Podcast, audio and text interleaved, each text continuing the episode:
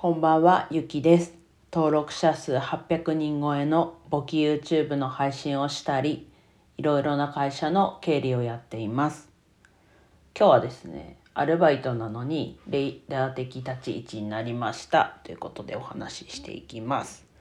まあ、この言葉だけだと、ね、なんなんだろうす、すごいって言うとあれですけど、まあ、イレギュラーなのかなという感じかと思うんですけどまあアルバイトとは言いつつと働き方を柔軟にするために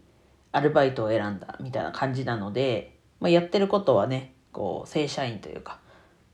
と変わらなかったりするのでまあ蓋を開けてみたらそういう感じなんですけど蓋を開けてみたら、うん、実態としてはそういう感じなんですがまあアルバイトだけど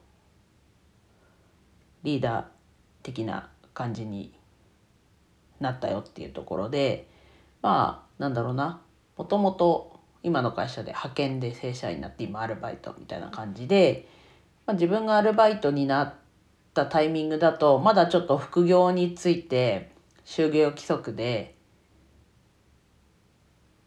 就業規則的にはというか会社としてあんまりこう認められてない感じだったんですけど自分は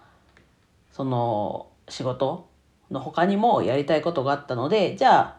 アルバイトになってこうダブルワークみたいな感じでやっていくのがいいんじゃないかという判断になってアルバイトになりました。でちょっとだいぶね本当はもうちょっと早くリーダー的なこう立ち位置になる予定ではあったんですけどちょっといろいろいろいろあってっていうと自分的にっていうよりはチーム的にこういろいろあってまあ、それが難しくやっぱりこう作業者になっていたという状況でした。でこの度、うん、新しく派遣さんが来て比較的こう能動的に動いてくださる方だったりスキル的にも高い方だったのでもうほぼほぼ自分が抜けても作業的には回る回るような体制に11月の処理なのでまあ昨日今日昨日ぐらいでこう締めが終わったんですけどそこまではもうほぼほぼ自分は作業をせずにこうざっくり言うとこう考える仕事というかそっちにこう費やすことができてもちろんね聞かれたら一緒に考えて答えたり引き継ぐところは引き継いだりっていう状況だったんですけど、うんとそうですね。考える仕事をメインにすることができました。でなのでなんだろうな。仕事のこう勤務時間もそこまで長くならずにやっぱりこう先月10月11月がその9月以前より勤務時間を短くしたこともあってなんかそのなんだろうな。繁忙期と閑散期がもう完全に閑散期はもう仕事しませんぐらいな勢いになっちゃったので、まあ、今月は多少バランスを見るっていうのもあってその繁忙期にもこう作業しないで考える時間だったっていうところとまああとは勤務時間もこう短めにしてこの閑散期も多少仕事をするっていう時間を確保することができてその中でなんだろうなもう業務分担もなんだろうな自分がこう主導になって決めてほしいっていうところだったのでマネージャーからの上司からのこうミッションとしてだったのでその考える時間で業務のこう今と違うようなちょっと体制縦割りというかみたいな体制に、ね、なんか全部みんなでやってみたいな状況だったんですけど縦割りにしてこうリーダーをつけてで作業者に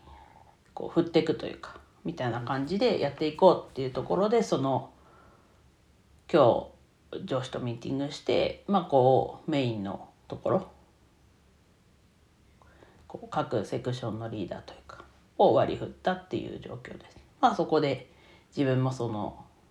リーダー的なところに入ったのでまあ改めてそこからまたこう考えていくところこう作業者としてやっていくことも多少あるかもしれないですけど基本的にはこう指示出しというかなんだろうなこう自分の気持ち的にはこうあんまりこう作業者じゃないので追われることがなくこう家でも仕事ができたりするっていうところはこう大きいのかなと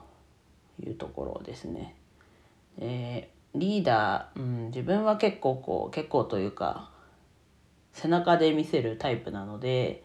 実際に自分が作業しながらの方がこうついてきてくれる方が多いのかなって思うんですけどでもこれも挑戦で、ね、それこそタイトル通りですアルバイトなのにそういうことも挑戦できるっていうのは、まあ、自分の今の会社の働き方の一つにもなったらいいなっていう気持ちはあってでまあそれがきっかけかね世間のきっかけか分かんないですけど1年後にこう副業についてのなんだろうな規定というかが実際できて、まあ、それって多少は影響あったのかなとかちょっとね聞いたことはないですけど思いつつ、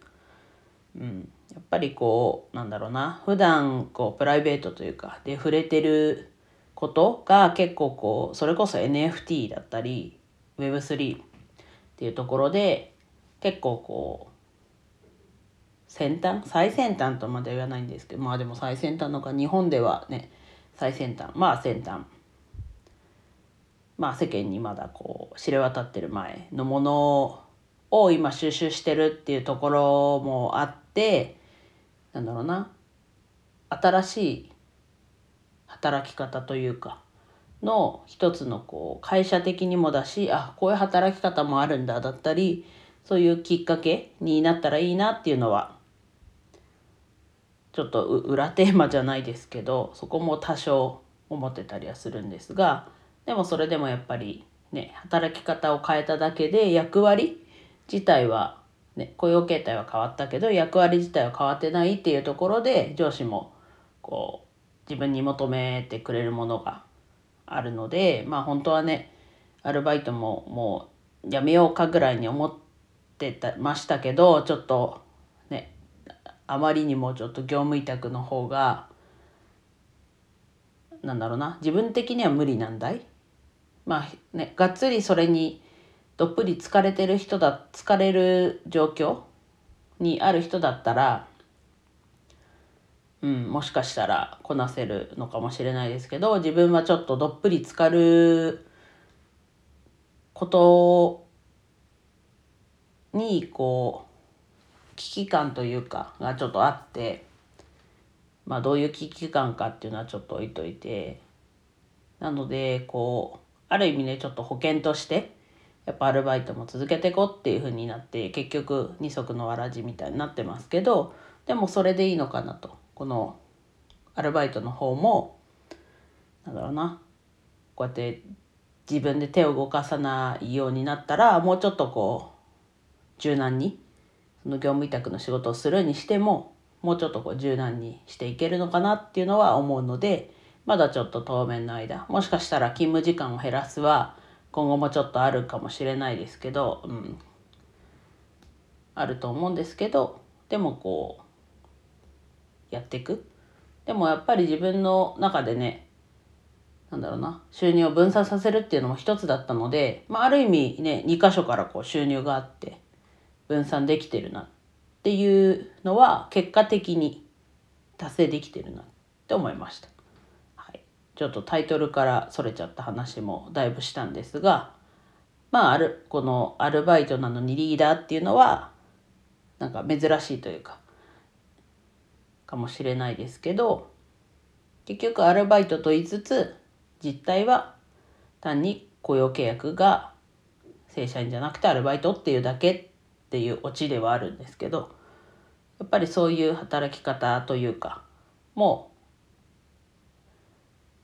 自分自身がこう実感できてまあもしかしたら会社によってはねもっと先に進んでるとこもあればまだやっぱりこうアルバイトと正社員とこにこう隔たりがあるというかっていうとこもあると思うんですけど自分の会社は結構こうそういう意味では、うん、上司がって感じですね。がこう前向きというかそういう意味では自分も上司も結構前をちょっとこう一歩先もうちょっと先まあまあ先を結構見てるタイプなのでちょっと話というか的に一致することもあるのでこうやって実現したんだなと思います。うん。久しぶりにねこれ喋ってたら10分ぐらい超えちゃって10分ぐらいって10分ちょっと超えましたが。はい。今の現状としてね自分のこう気持ちもだし状況も声にこう残せたのかなと。でここまで聞いてくださった皆さんもねありがとうございました、まあ、何かねこう仕事のことで、まあ、ちょっとざっくりになっちゃうんですけど仕事のことでこうどうしたらいいんだろうっていうのがあってそれのきっかけになったら嬉しいです。では以上です。今日も一日楽しく過ごせましたでしょうか？ゆきでした。